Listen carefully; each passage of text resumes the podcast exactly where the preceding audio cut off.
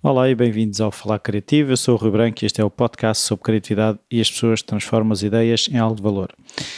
O episódio desta semana é o recuperado de um texto que eu já escrevi há algum tempo para, para uma publicação e basicamente vou ler esse texto. A semana foi complicada e acho que este texto eh, ainda está bastante atual e pode ajudar muita gente.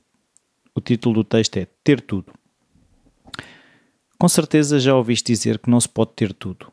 Posso dizer que é mentira. Pode-se ter tudo, só não se pode ter tudo sempre. Quando tive de escolher no meu nono ano qual a área que deveria seguir, a escolha vinha com o peso de ser uma escolha para a vida, escolher o que queria ser quando fosse grande. Mesmo quando somos pequenos, perguntam-nos o que queremos ser quando formos grandes. E só aceitam respostas concretas do género médico, advogado, economista, pasteleiro, polícia, bombeiro. Mas e se nós quisermos ser eletricista, pintor, pastor, de cabras, professor, músico, filósofo? Ah, não, tens de escolher um. Quem disse?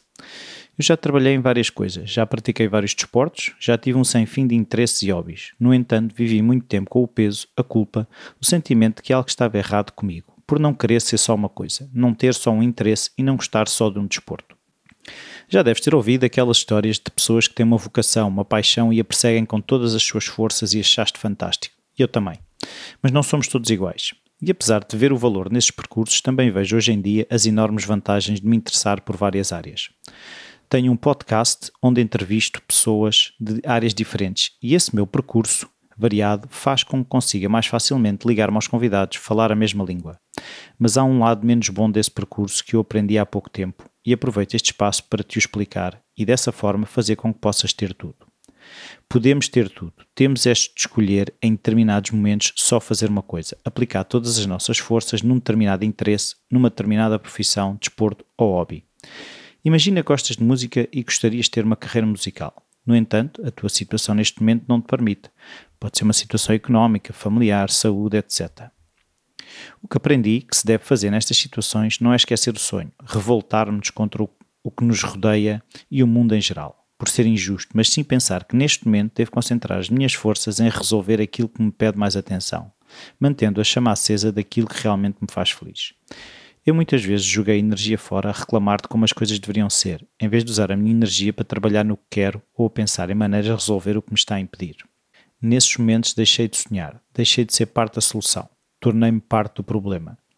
A pressa de querer ser tudo ao mesmo tempo ou de achar que aquilo que escolho agora determina o resto dos meus dias trouxe muita revolta e, com isso, ficar a patinar na lama da qual desejava sair.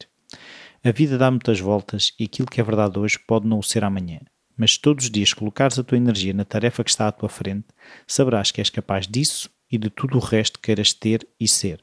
Por isso podes ter tudo, uma coisa de cada vez. E este é o texto desta semana. Uh, espero que, que gostem e se gostarem, partilhem.